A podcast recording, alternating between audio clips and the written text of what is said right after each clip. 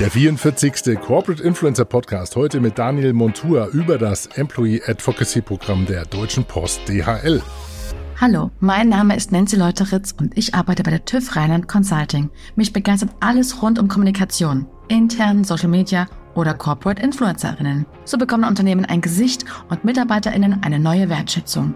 Wir haben gerade unser eigenes TÜVfluencer-Programm gestartet. Du interessierst dich für die digitale Transformation? Dann folge uns auf LinkedIn und jetzt wünsche ich euch viel Spaß beim Corporate Influencer Podcast mit Klaus, Alex und Winnie. Der Corporate Influencer Podcast mit Klaus Eck, Alex Wunschel und Winfried Ebner. Und mit diesem charmanten Grußwort begrüßen euch der Klaus. Grüß dich, Klaus. Ja, hallo Alex. Und der Alex. Und der geht auch fast gleich wieder in den Hintergrund, denn heute haben wir wieder einen schönen Mitschnitt von dir vom Corporate Influencer Breakfast. Und ähm, war so eine tolle Episode, dass wir gesagt haben, Mensch, das ist wieder mal wert, das zu veröffentlichen. Denn du hattest den Daniel Montour zu Gast. Und jetzt, bevor du erzählst, worum es da geht und was wir gleich hören werden, was ist das Corporate Influencer Breakfast? Mich äh, wurde schon ein paar Mal gefragt. Ihr, ihr, ihr erwähnt immer, wie finde ich das? Wie komme ich da hin? Darf ich da mit teilnehmen? Erzähl mal ein bisschen. Also es gibt da so einen schönen Hashtag Corporate Influencer Breakfast. Darüber findet man das auf LinkedIn relativ gut. Ansonsten ist das relativ geheimnisvoll, weil es ist auf Eventbrite zu finden. Dort kann man auch Corporate Influencer Breakfast einfach abonnieren weil man kann ja, da einzelnen Hashtags auch äh, folgen. Auf Eventbrite. Eventbrite. Es gibt keine eigene Website dafür, aber es gibt natürlich eigentlich wahnsinnig schade, ja. viele Postings auf LinkedIn von mir und eigentlich schade, du hast völlig recht, ich muss den PR-Blogger mal nutzen oder meine Website klauseck.de, aber man kommt ja nicht dazu. Das ist ja auch ein Zungenbrecher, was du eben vorhin geschafft hast, war ja schon eine Leistung. Employee Advocacy ist wirklich nicht einfach auszusprechen. Und dann noch Pro Programm dazu. Ich, nicht Programm zu Und dann noch Programm dazu. Und ich, ich werde in Kürze auch über dieses Thema Advocacy und wie sich das unterscheidet von äh, Corporate Influencing noch mehr machen, weil immer mehr Programme auch inzwischen diesen Begriff tatsächlich verwenden, weil es geht inzwischen nicht nur darum, einzelne Corporate Influencer zu unterstützen und auszuwählen, sondern es geht bei der deutschen Post DHL eben auch darum, allen Mitarbeitern Möglichkeiten aufzuzeigen, besser zu werden auf verschiedenen Social-Media-Kanälen. Und die machen das sogar global, haben da etwas relativ Großes aufgesetzt mit knapp 500 äh, Corporate Influencern oder Mitarbeitenden und wollen auch weiter wachsen und sind bei uns im Corporate Influencer Breakfast tatsächlich exklusiv in die Öffentlichkeit gegangen. Und das war letzten Mittwoch. Nochmal ganz kurz, äh, den, den Hashtag auf LinkedIn kann man folgen. Wir stellen euch den Link auch in die Show Notes zu dieser Episode. Dann gibt's den Hashtag Corporate Influencer Breakfast, dem kann man folgen. Und dann muss man äh, oder sollte man nicht den Fehler machen, den ich am Anfang gemacht habe, nämlich sich wundern, dass da lang nichts getan, äh, sich da nichts getan hat. Man muss nämlich von relevante auf aktuelle umschalten und dann sieht man, was da für ein Druck auf der Pipeline ist. Aber ich glaube, wir sollten es auch bei der Corporate Influencer Podcast Seite mal verlinken. Definitiv. Damit, ja. Wie viele Kapazitäten hast du da Mittwochmorgens? Also Mittwochmorgens generell geht das ja von 8.30 Uhr bis 9 Uhr, 9.15 Uhr und das hat, gibt's insgesamt schon seit knapp drei Jahren. Wir haben schon weit über 100 Corporate Influencer Breakfasts gemacht, aber inzwischen ist das nicht mehr wöchentlich, sondern so ein bis zweimal im Monat weil Kapazitäten ist immer ein großes Thema, vor allen Dingen, wenn man wieder reisen kann. Das stimmt. Du bist jetzt auch wieder viel unterwegs. Ich war gestern auch unterwegs, habe mir nämlich da das Interview beziehungsweise die Episode mit äh, dem Daniel Montour angehört. Äh, ich war nämlich im Fitnesstraining, ähm, du warst nicht. Liebe Zuhörerinnen und Zuhörer, ich bitte euch an info at corporateinfluencerpodcast.de einen Appell an den Klaus zu richten. Der sitzt nämlich brav immer tagsüber hier, wenn er nicht auf Reisen ist, in einem Kutscherhaus und äh, doziert und macht Workshops. Also ich brauche so ein bisschen Unterstützung, den, da, äh, den Daniel sage ich, den Daniel nicht, aber auf jeden Fall den Klaus mit in, ins Fitnessstudio zu bringen. Ich bin ja schon im selben angemeldet und ich dachte, ich dachte der soziale Druck ja, auf Twitter, auf Social Media sei schon groß genug, aber hier im Studio, im Kutscherhaus ist der Druck natürlich auch sehr, sehr groß. Alux äh, schaut genau, was ich tue. Warum erwähne ich das? Äh, es war nämlich wirklich eine tolle Umgebung, ähm, dem Podcast zuzuhören. Es sind wirklich tolle Geschichten, die Daniel da erzählt. Da kommen wir gleich dazu. Zwei Shoutouts noch ganz kurz an die Nina Mühlens, die dich auch immer begleitet im Corporate Influencer Breakfast oder teilweise sogar im Corporate äh, Influencer Club am Donnerstag um 17.30 Uhr und von der wir dann auch immer die tolle Zusammenfassung bekommen. Das heißt, auch da ist schon mal ein guter Hinweis, was sich da ein getan hat. Schönen Gruß von mir auch an Nina. Vielen Dank, dass du das machst. Das macht sie super. Und wir haben auch einen zweiten Shoutout und zwar an, an die Sophie Rickmann ins schöne Hamburg. Moin, liebe Sophie, die uns inzwischen auch etwas unterstützt bei der Organisation, denn es wird euch ja in naher Zukunft ähm, öfters ereilen, dass wir Gäste mit an Bord haben. Ich weiß nicht, dürfen wir schon verraten, wen wir haben dann? Weiß ich nicht. Ja, wir dürfen schon verraten. Nancy Leuteritz haben wir ja, nee, Nancy Leuteritz ist heute im Corporate Influencer Breakfast. Das heißt, die verpasst ihr gerade, wenn ihr hochaktuell den Podcast hört. Die gibt's aber idealerweise auch als Podcast-Episode. Wir schauen mal, wie die Aufnahme funktioniert. Äh, vielleicht, wenn wir sie auch im Podcast haben, aber äh, jetzt kurzfristig haben wir Sina Titzmann von der DATEV. Das, glaube ich, darf man verraten. Ja, dann äh, Steffi Nimmerfall von der Stadt München wird in einigen Wochen sicherlich auch dabei sein. Und äh, Heike Hampel von Rehau. Die haben wir auf jeden Fall in der Vorbereitung, werden wir nächste Woche aufnehmen. Also freut euch auf ein fehlendes Sommerloch mit dem Corporate Influencer Podcast und auch dann wieder eifrig mit dem Winfried, der schon mit den Hufen und mit dem Mikrofon schart für die Aufnahmen. Und äh, da freuen wir uns ganz besonders drauf. Ganz, ganz im Sinne von, wir können nicht nicht kommunizieren. Wir, wir, wir können nicht nicht kommunizieren, deswegen gibt es viel Audiofutter von uns. Und dann demnächst, wie gesagt, auch lieben Dank an die Nancy Leuteritz äh, ans Grußwort. Mehr Einblicke in die Tyfluencer, die jetzt eben gerade auch im Corporate Influencer Breakfast besprochen werden. So, das war jetzt ein langes Intro, aber das darf auch mal sein. Bisschen Housekeeping. Ja, du weißt, das ist doch wunderbar. Community. Vielen Dank, lieber Alex. Und wie gesagt, äh, schickt, äh, schickt motivierende Worte an info at corporateinfluencerpodcast.de. Der Klaus soll unbedingt ins Fitnessstudio. So, und jetzt zu Klaus und Daniel. Viel Spaß. Herzlich willkommen zum neuen Corporate Influencer Breakfast. Diesmal mit Daniel Montua von der Deutschen Post DHL. Herzlich willkommen. Daniel, schön, dass du dabei bist. Ja, schönen guten Morgen. Äh, super cool, dass ich dabei sein kann. Ist echt eine große Ehre, äh, hier äh, mal äh, teilnehmen zu können. Und äh, ja, ich freue mich total auf den Austausch. Guten Morgen alle zusammen. Mein Name ist Klaus Eck und wir werden jetzt eine halbe Stunde lang darüber sprechen, wie die Deutsche Post DHL es geschafft hat, ein Corporate Influencer Programm, was sie Employee Advocacy Programm nennt, äh, aufzusetzen und wie lange das das gibt, welche Erfolge ihr bisher schon gefeiert habt und wie groß das Ganze überhaupt ist. Ich bin sehr, sehr gespannt. Du bist, Daniel, ja schon lange auch im Social-Media-Bereich unterwegs, seit sechs Jahren bei der Deutschen Post DHL als äh, Kommunikationsmanager aktiv verantwortlich für Social Media darüber hinaus, eben zusammen mit einem Kollegen auch für das Corporate Influencer Programm verantwortlich. Wie habt ihr das ganze Programm überhaupt äh, gestartet und wie seid ihr auf die Idee gekommen, so etwas zu machen?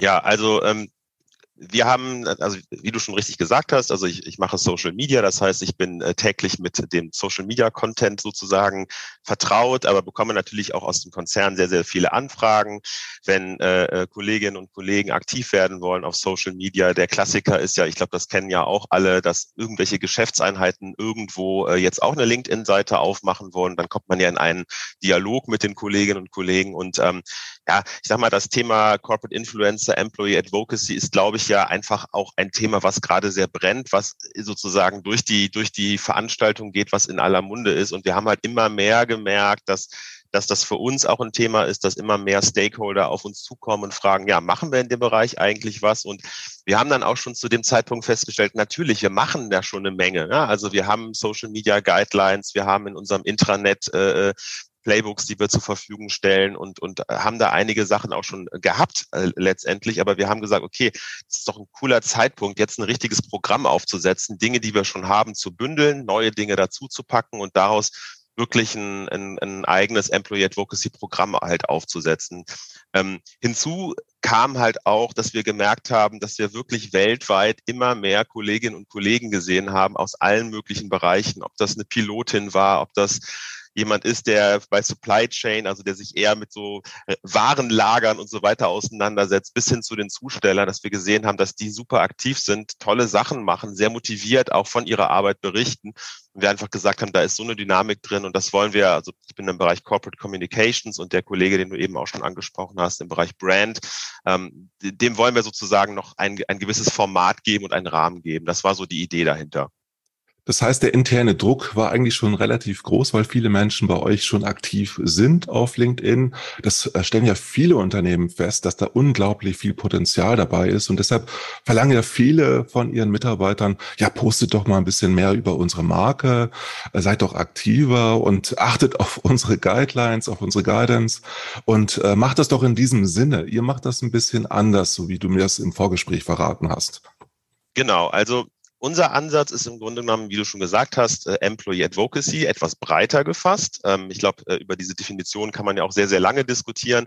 Aber wir haben jetzt weniger so den Ansatz, dass wir sagen, wir bauen jetzt einzelne Corporate Influencer auf, ja, äh, und machen daraus sozusagen die, die, die Social Media Rockstars, sondern wir haben gesagt, wir bieten ein relativ breites Programm an, an dem im Grunde genommen erstmal jeder Kollege, jede Kollegin teilnehmen kann. So. Und äh, im Rahmen dieses Programms äh, haben wir natürlich ganz viele Themen im Bereich Enablement. Also im, im Fokus steht im Grunde genommen ein, ein sechswöchiges Programm, an dem Sie teilnehmen können. Ähm, ich fasse das mal ganz kurz zusammen. Also es gibt ein Kickoff, was wir auch dann zusammen machen. Und das ist immer super cool, weil dann tatsächlich äh, Kolleginnen und Kollegen aus der ganzen Welt daran teilnehmen. Das ist echt super international. Und diese Gruppen finden sich dann wiederum in kleinen Teams zusammen. Also wir machen das im Grunde genommen nach einem Workout-Loud-Ansatz. Und diese Teams arbeiten dann wirklich selbstständig an dem Thema Social Media. Also wie möchte ich mich positionieren? Was für Kanäle gibt es? Äh, wie muss Content aufbereitet werden? Was mache ich, wenn mich jemand fragt, ey, wo ist mein Paket? Und ähm, wir unterstützen sie dabei. Ja? Also wir haben dafür ähm, Formate entwickelt und das machen wir zusammen eben mit, äh, mit Segmenta, Timo, Devaney und ich glaube Anjula sind auch hier mit dem Call, ähm, wo wir ihnen Playbooks zur Verfügung stellen, wo sie gemeinsam an Themen arbeiten können, ähm, wo sie gemeinsam auch ähm, Vorschläge erarbeiten können, gemeinsam auch eine Reflexion machen. Also es ist auch super wichtig dabei, ähm, dass die Kolleginnen und Kollegen ähm, sozusagen ihre eigene Community halt aufbauen und sich gegenseitig auch sehr, sehr stark ähm, bei ihren Social-Media-Aktivitäten unterstützen weil, und das ist halt dann wiederum dieser Employee Advocacy und dieser etwas breite Ansatz, wir wollten halt einen Ansatz wählen, der auch skalierbar ist. Ja? Weil wir können jetzt nicht äh, für hunderte von Kolleginnen und Kollegen, ich sag mal, so eine Einzelbetreuung vornehmen. Und wir merken auch, das ist auch gar nicht notwendig, weil die als Community super gut funktionieren. Und wir, glaube ich, ein paar ganz gute Formate entwickelt haben, um die Kolleginnen und Kollegen dabei zu unterstützen und das natürlich auch noch weiter vorantreiben und auch gucken, wie ist das Feedback, was kann man noch optimieren und ähm, wie kann das zusammen so funktionieren. Du hast gerade ganz viele Begriffe äh, genannt, wie zum Beispiel Employee Advocacy und Working Out Loud. Magst du das einfach mal definieren, wie ihr das verwendet? Ja, also wir verwenden das so, dass wir im Grunde genommen jeden Kollegen, jede Kollegin dazu einladen, in dem Bereich Social Media, im Bereich Employee Advocacy aktiv zu werden. Es kann sich jeder bei uns melden. Und äh, wie gesagt, wir laden die Leute dann zu einem zu einem Kickoff ein und sie werden dann und das verstehen wir in dem Zusammenhang unter Working Out Loud. Sie arbeiten dann mit Unterstützung von diesen Playbooks, von diesen Materialien, die wir ihnen geben, an den verschiedenen Elementen von Employee Advocacy, ja, also äh, äh, Employer Branding, Customer Service, Brand, äh, was ist ein guter Post und so weiter. Und sehr, sehr entscheidend ist, die treffen sich tatsächlich in der Zeit einmal pro Woche in ihrem Team Klammer auf, äh, erste Herausforderung steht im Raume. Menschen aus der ganzen Welt müssen sich verabreden. Ja, da sind Leute aus, was weiß ich, Panama dabei, aber vielleicht auch aus Düsseldorf, wie auch immer. Ähm, da fallen auch schon mal Leute runter. Da kann es auch schon mal passieren, dass die Gruppe nicht komplett bleibt. Aber interessanterweise ist immer doch ein Kern dabei, die richtig Bock darauf haben und die sich auch gegenseitig das ist für mich auch ein Stück weit dieser äh, äh, Woll-Ansatz, unterstützen, sich Feedback geben, gemeinsam an den Themen halt arbeiten. Das, kriegt, das strahlt dann wiederum zurück in die, in die Organisation.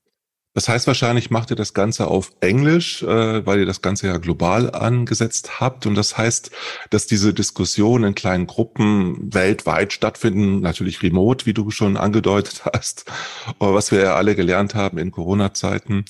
Und äh, das heißt letztendlich, dass ihr wirklich gar nicht äh, so sehr den Community-Ansatz verfolgt oder kann ich mir das auch so vorstellen, dass es auch gemeinsame Treffen gibt, zumindestens remote, also global? Ja, also wie gesagt, also unser Programm gibt es so offiziell erst seit dem letzten Jahr. Ne? Das heißt, wir sind da mhm. an vielen Stellen auch noch am überlegen, wie wir das auch ähm, vielleicht hinbekommen, auch tatsächlich mal ein Event zu machen. Aber das meiste findet tatsächlich remote statt. Diese Gruppen äh, kommen, wie gesagt, zusammen. Ähm, es gibt diese Kick-Off-Meetings. Wir machen aber auch immer noch am Ende dieses sechswöchigen Programms so ein Highlight-Get-Together, wo wir die Kolleginnen und Kollegen nochmal zusammenrufen, mit ihnen was machen. Aber das ist halt auch für uns super wichtig, und das ist, glaube ich, grundsätzlich immer super wichtig, äh, wie kann man so eine Community am Leben halten? Ja, also wie kann man den Kontakt halten? Wie funktioniert das? Gerade bei so einer großen Gruppe. Und dafür haben wir halt ein Format, also verschiedene Formate. Und das eine Format ist bei uns die, äh, wir nennen es Yellow United Academy. Ähm, die findet bei uns monatlich statt. Und da bieten wir ähm, ja Sessions zu allen möglichen Themen an. Ne? Also zum Beispiel Timo und ich haben da schon öfter die LinkedIn Ask Me Anything Session gemacht. Wir hatten aber auch schon ein, äh, äh ein TikTok-Creator da, der den Kolleginnen einfach mal gezeigt hat, was ist denn eigentlich TikTok? Und da nehmen über 100 Leute teil, weil sie sagen, okay, ich bin jetzt vielleicht selber auf TikTok gar nicht so aktiv, aber mich interessiert einfach mal, was da los ist, was passt, was, was läuft da eigentlich gerade? Oder wir machen was zum Thema, wie kann ich äh, Video-Editing auf meinem Smartphone machen? Also diese Sachen machen wir immer wieder. Und darüber haben wir halt tatsächlich eine Community und können immer wieder mit den Leuten in Austausch kommen. Und was auch sehr entscheidend ist, äh, oder ich weiß nicht, wolltest du gerade noch eine Frage stellen und äh, hätte ich ja noch so einen Aspekt, der, glaube ich, sehr relevant mhm. ist. Mhm. Ähm, wir haben halt am Anfang sehr lange darüber diskutiert, was soll die Plattform sein für diesen, für diese, äh, äh für diese Community. Und ähm, wir haben uns tatsächlich gegen den E-Mail-Verteiler und gegen Teams entschieden, sondern wir haben gesagt, die Besonderheit bei uns in unserem Konzern ist ja, dass wir ein eigenes Social Intranet sozusagen haben. Also bei uns läuft das über Staffbase. Und das äh, Tolle daran ist ja tatsächlich, dass da 600.000 Mitarbeitende drauf zugreifen können. Und zwar auch sogar über ihr Smartphone. Das heißt, Zustellerinnen, Zusteller, Leute, die wirklich sehr operativ arbeiten, haben eine Chance, äh, da drauf zu gucken. Und deswegen haben wir uns entschieden, wirklich in Smart Connect, also so heißt es bei uns, ähm, diese Plattform aufzubauen. Das ist für uns wirklich so der Touchpoint, wo das Ganze stattfindet. Und dort gibt es auch zum Beispiel eine Social Wall, ähm, wo dann halt entsprechend regelmäßig äh, Content bereitgestellt wird, wo aber auch eben unsere Ambassadors sozusagen selber Content ähm, einfach teilen, weil sie es gut und spannend finden. Und die nutzen das wirklich. Also ich habe gestern eine E-Mail bekommen von einer Pilotin, äh, Mia heißt die, die ist auch super aktiv und äh, sie hat mir hatte gestern eine Frage zur Social Wall und das, die sitzt in Schweden gerade und die guckt da halt dann auch regelmäßig drauf und beteiligt sich halt auch sehr aktiv ähm, auf der Seite. Das finde ich ganz interessant, wie ihr die Social Wall verwendet, weil andere Unternehmen setzen ja oft darauf, dass man einfach nur Transparenz über das, was man in Social Media macht, herstellt, über die Kommunikation der eigenen Corporate Influencer oder auch der Kunden, wie das die Deutsche Telekom ja macht, indem sie Social Walls in jeder Kantine an der Wand hat. Also so, dass man halt wirklich an der Wand sieht, was gerade zum Thema Telekom auch kommuniziert wird in der Welt, so auch sehr wohl.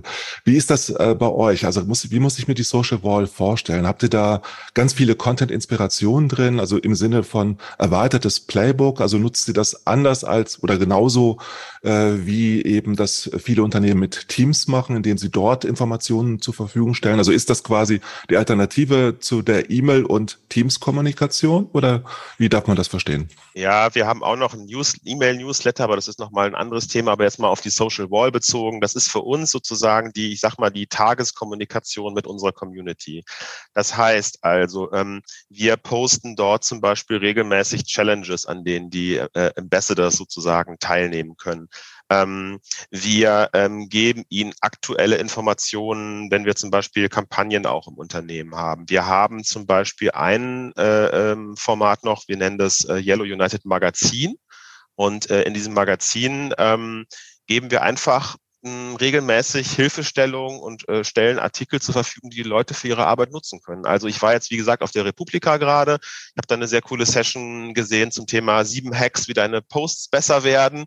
Äh, und daraus haben wir jetzt direkt äh, einen Magazinbeitrag gemacht äh, in Deutsch und Englisch mit dem YouTube-Video auch zur Republika. Und das ist jetzt so ein Klassiker, wo ich jetzt heute zum Beispiel auf der Social, wo einfach mal das teilen würde und sagen würde, hier, ähm, ich habe da was Cooles gesehen, könnte für euch und für eure Arbeit doch vielleicht auch interessant sein und äh, schaut doch mal rein.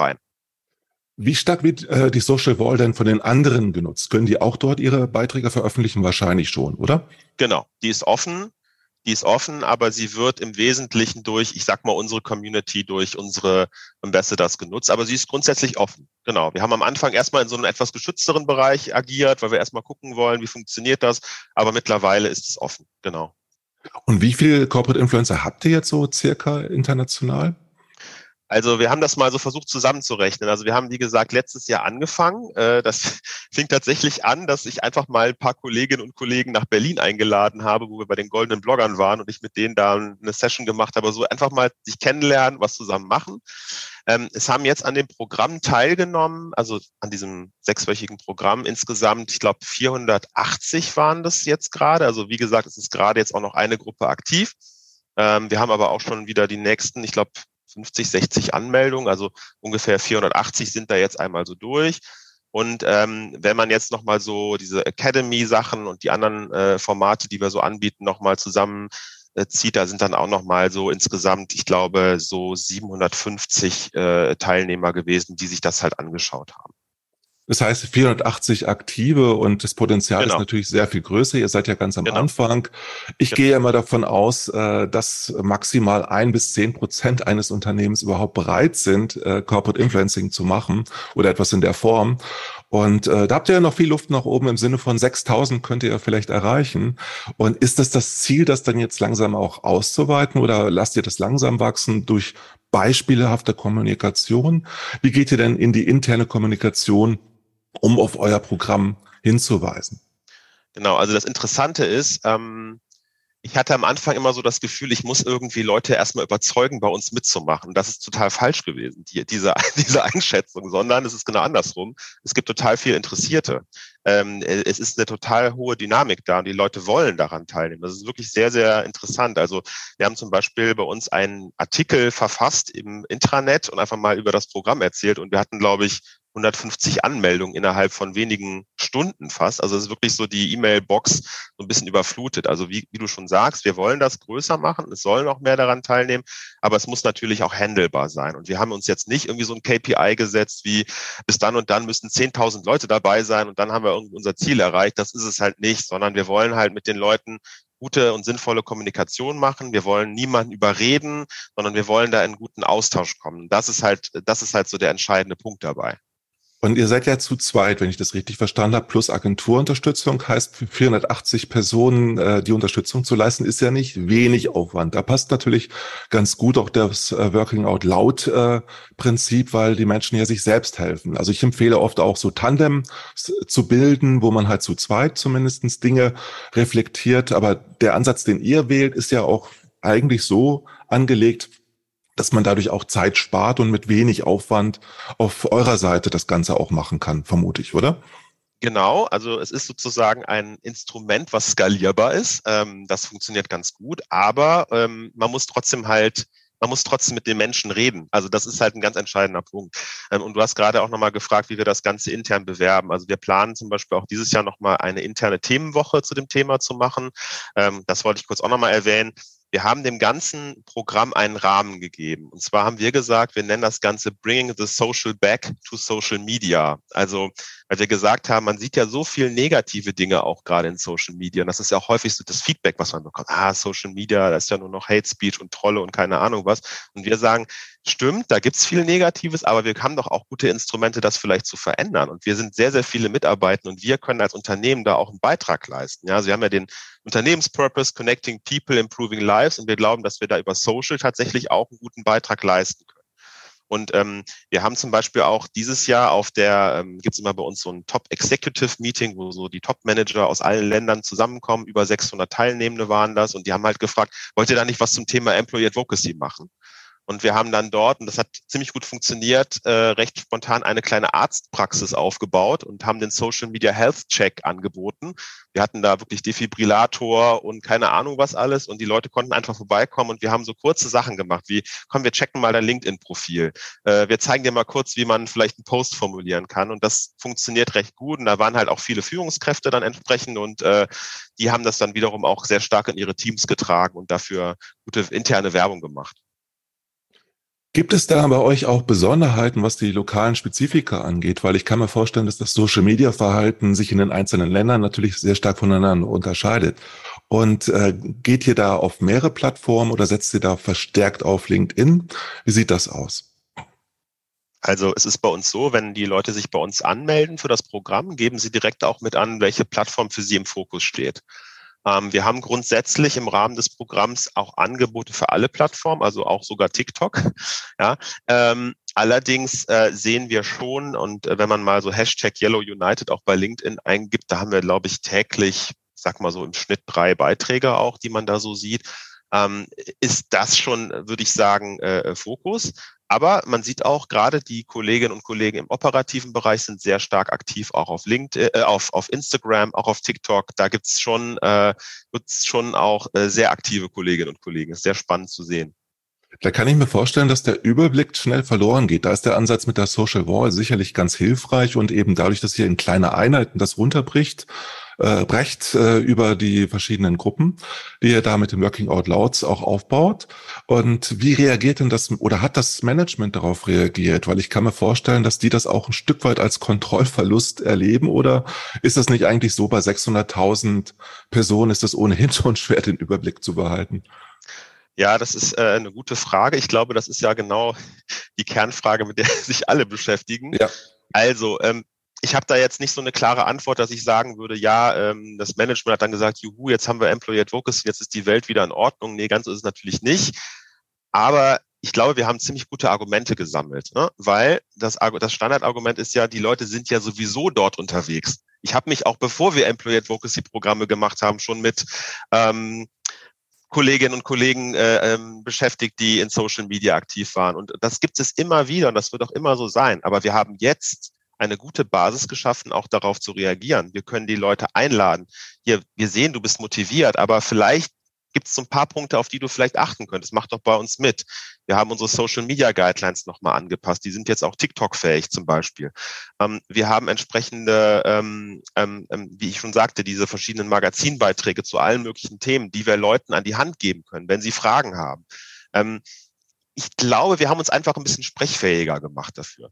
Ihr habt ja dadurch erst sehr, sehr geschickt eigentlich auch verstanden, das Ganze zu steuern, was ja vorher nicht gesteuert war. Also dadurch, dass ihr die Leute motiviert, über bestimmte Themen zu schreiben, die ihr auch adressiert auf der Social Wall und dadurch, dass ihr immer wieder Content-Inspiration liefert, habt ihr natürlich eine Chance, da entsprechend das auch zu unterstützen, in eine Richtung zu lenken, die positiv ist. Ohne, da muss man ja nicht gleich auch die Authentizität verlieren.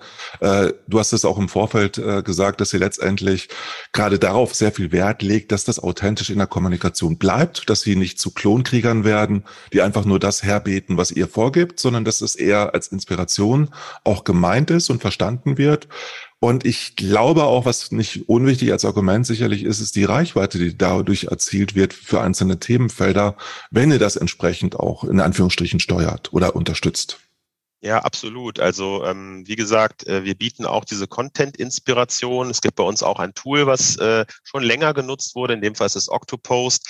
Ich bin da immer so ein bisschen ambivalent mit diesen Tools, muss ich ganz ehrlich sagen. Also wie gesagt, wir sehen das als, als Content-Inspiration. Und äh, unser größter Disclaimer, der da immer drüber steht, um Gottes Willen bitte hier nicht Copy und Paste machen, sondern das ist eine Inspiration für euch. Und vielleicht mal so als Beispiel, wir hatten jetzt bei uns äh, eine hm, ich finde den Begriff Kampagne in dem Zusammenhang immer etwas schwierig, aber ähm, es war sozusagen eine Aktionswoche, wo sich unser Unternehmen sehr stark mit dem Thema Belonging auseinandergesetzt hat. Ja, und das, das sehr, sehr viel gelaufen. Und wir haben da zum ersten Mal Employee Advocacy genutzt, wenn man das so sagen kann in dem Zusammenhang, um das zu verstärken und zu unterstützen. Und das war richtig gut. Also wir haben den Leuten äh, Templates zur Verfügung gestellt, um selber auch ähm, Sharepics zu bauen und so weiter. Und äh, wir haben, ähm, ich glaube, so 380 LinkedIn-Posts zu dem Thema gesehen, wo die Leute wirklich da mitgemacht haben. Und zwar nicht alle das Gleiche geteilt, sondern die Leute haben wirklich ihre persönlichen Geschichten erzählt, warum sie sich sozusagen zugehörig fühlen, warum das Unternehmen, wo sie arbeiten, sie ein Stück weit auch vielleicht stolz machen, warum sie gerne bei uns sind. Und äh, da waren richtig tolle Geschichten dabei. Also Menschen, die Fluchterfahrungen hatten, ähm, Menschen, die sich besonders diesem Thema Diversity verschrieben haben und so. Und da haben wir wirklich zum ersten Mal gesehen, dass wir da einen sehr guten Beitrag leisten können mit Employee Advocacy.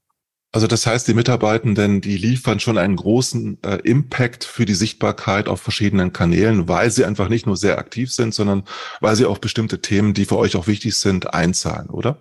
Genau, absolut. Und ähm, wir haben natürlich mittlerweile auch äh, Leute, wo wir wissen, die sind ich, ich, ich nenne sie immer die, die, die, die Rockstars so ein bisschen, ja. Und äh, da haben wir auch Erfahrungen gemacht, dass wir zum Beispiel auch Recruiting-Kampagnen gemacht haben, über TikTok zum Beispiel, gerade für operative Jobs, Lkw-Fahrerinnen und so, und so weiter. Und da haben wir dann eben auch Leute aus der Community gefragt, habt ihr Lust, vielleicht mal an so einer Kampagne teilzunehmen? Und, und das hat dann auch super funktioniert, weil das natürlich dann sehr, sehr authentisch ist und einfach viel besser funktioniert, als wenn wir jetzt irgendwie unsere HR-Stellenseiten irgendwie auf LinkedIn posten. Und das können die äh, Mitarbeitenden auch während der Arbeitszeit machen. Habt ihr da Zeit vorgesehen oder wie ist da die Absprache intern? Ja, das ist auch eine gute Frage, mit der sich sicherlich auch alle beschäftigen. Ähm, Definitiv. Also, wir haben natürlich die äh, Social Media Guidelines sind entsprechend abgestimmt mit Betriebsräten und so weiter, was da alles zusammenhängt. Aber ihr könnt euch sicherlich vorstellen, bei einem Unternehmen mit 600.000 Mitarbeitenden in 200 Ländern ist es sehr, sehr, sehr, sehr, sehr vielfältig, was diese ganzen Regularien angeht. Das heißt, zu Beginn einer Teilnahme an dem Programm müssen die Mitarbeitenden mit ihren Vorgesetzten abstimmen, was geht und was nicht geht. Und ähm, das können wir auch nicht für jeden Einzelnen sozusagen klären, sondern das muss halt jeweils abgestimmt werden. Das, das funktioniert natürlich sehr unterschiedlich. Es gibt Bereiche, wo äh, Vorgesetzte sagen, ja klar, das könnt ihr, könnt ihr auf jeden Fall machen, aber es gibt eben auch Bereiche, wo das eben nicht so funktioniert. Aber wie gesagt, da sammeln wir auch gerade äh, äh Erfahrungen und ähm, bis jetzt klappt es aber eigentlich ganz gut. Also wir haben eigentlich ein recht breites Spektrum, Spektrum an Kolleginnen, die mitmachen. Ihr habt ja auch, äh, also ihr nutzt ja die meisten Social-Media-Plattformen, die es eben gibt, die eben von den Mitarbeitenden genutzt werden. Das stellt euch natürlich auch vor rechtlichen Herausforderungen und es gibt ja kein weltweites Recht. Wie geht ihr mit dieser Problemlage um, dass es da eigentlich keine einheitliche Rechtslage weltweit gibt?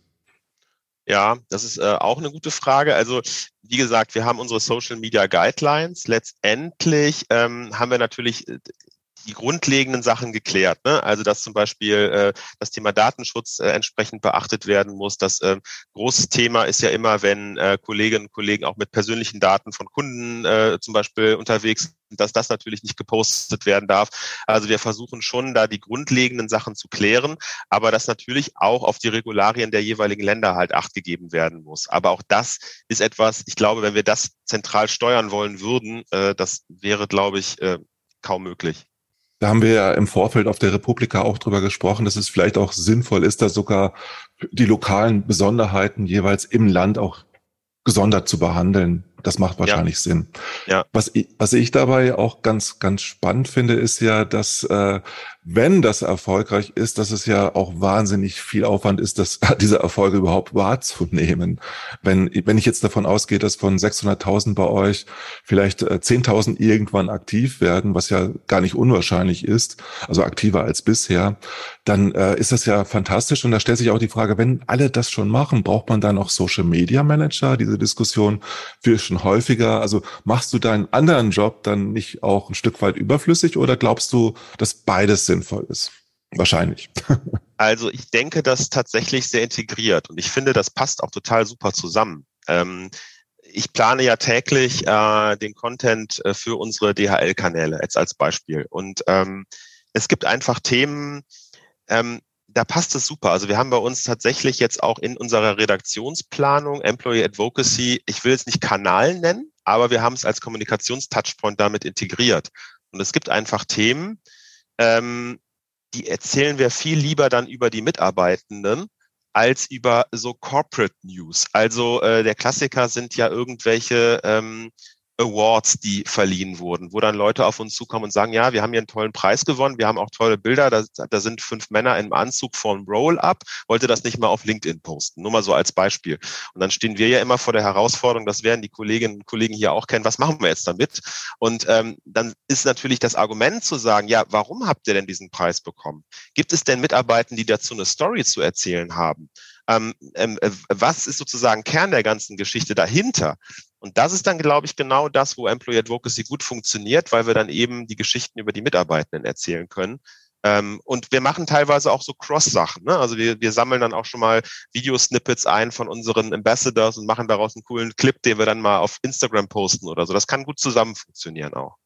Also ich empfehle sogar so weit zu gehen, das macht ihr aber vielleicht auch in Zukunft oder jetzt schon, äh, dass man ja das kuratieren kann, was die Mitarbeitenden dann gut kommuniziert haben auf ihren eigenen Kanälen, man kann es ja dann fürs Social Media Management übernehmen. Und ihr habt ja auch schon Ansätze, die ich so verstehe, äh, die dem Newsroom-Prinzip ähneln, äh, mit der, mit der Social War so ein bisschen auch. Und Newsroom heißt ja auch, dass ich eigentlich eine Planungssicherung habe, dass ich weiß, über welche Personen, welche Themen auch gespielt werden haben, beziehungsweise auf welchem Kanal was stattfindet. Das ist ja eigentlich auch eine gigantische Chance, die Silos in den Unternehmen, in, auch global vor allen Dingen abzubauen und eigentlich es transparenter zu machen, was passiert, indem man halt den Mitarbeitenden als Employee Advocacies äh, letztendlich die Chance gibt, das entsprechend zu machen. Also da sehe ich eher riesige Chancen und Möglichkeiten. Aber für dich heißt das, äh, wie viel Prozent oder für euch beide, wie viel Prozent eurer Arbeit geht jetzt in dieses Programm schon rein? Also wie viel,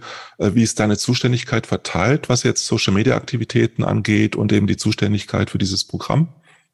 Das, äh, ja, ich würde sagen, das kann man auch nicht so ganz so einfach sagen. Also ähm, ich würde mal sagen, so vielleicht 25 Prozent meiner Zeit, würde ich sagen, geht im Moment für das Thema drauf, sondern äh, aber das hängt halt auch immer sehr stark äh, damit zusammen, was gerade so anliegt. Ne? Also wenn man jetzt zum Beispiel wieder ähm, ein Kickoff macht oder ein Highlight Get Together macht oder wenn man jetzt auch ähm, über neue Formate nachdenkt, dann ist es wieder was mehr, dann muss man sich da wieder ein bisschen mehr drum kümmern. Ähm, das ist auch so in so Wellen, aber so so grundsätzlich würde ich sagen so ja 25 Prozent meiner Arbeitszeit würde ich schon sagen ähm, sind da sind damit äh, ja, äh, ja belegt. Ja. Und bei deinem Kollegen wahrscheinlich genauso, oder? Genau, bei meinem Kollegen ist es ähnlich, würde ich sagen. Ähm, und das ist auch nochmal ganz interessant, weil der Kollege sitzt halt im Brand Marketing. Ja, das heißt also, äh, er ist eher für diese, diese Brand-Kooperation zuständig, äh, Wächter auch des Corporate Designs und so weiter. Und das ist auch so ein Punkt, der, äh, finde ich, sich super gefügt hat, weil wir uns da sehr, sehr gut ergänzen und ähm, das passt thematisch auch total super. Ja. Äh, spielt HR bei euch auch irgendwo mit? Also sind die auch mit in der Verantwortung? Unterstützen Sie das Programm? Weil Employee Advocacy ist ja oft auch mit HR verbunden. Genau, also mit HR sind wir da auch in einem sehr engen Austausch. Ähm, und es ist auch so, es gibt halt auch noch weitere Employee Advocacy Aktivitäten im Konzern. Und HR macht auch Aktivitäten und ähm, die sorgen zum Beispiel auch für diese Content-Inspiration, über die wir ja jetzt auch schon so oft gesprochen haben. Also die stellen auch Content zur Verfügung, wenn die Kampagnen machen oder spannende Beiträge sehen, den wir dann entsprechend auch mit kuratieren. Also das läuft, das läuft äh, recht eng zusammen, ja.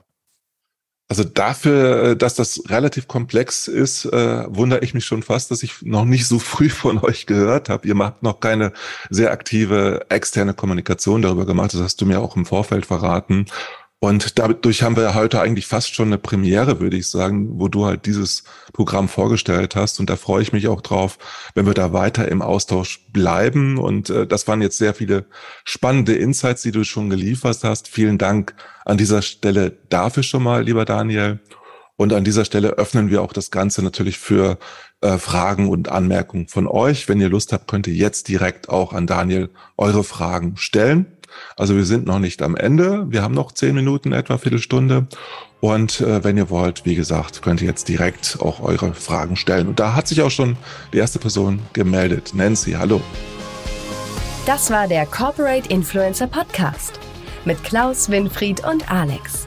Die Shownotes und alle weiteren Episoden findet ihr unter corporateinfluencerpodcast.de. Eine Produktion der Klangstelle. Feinste Hörstücke seit 2005. choose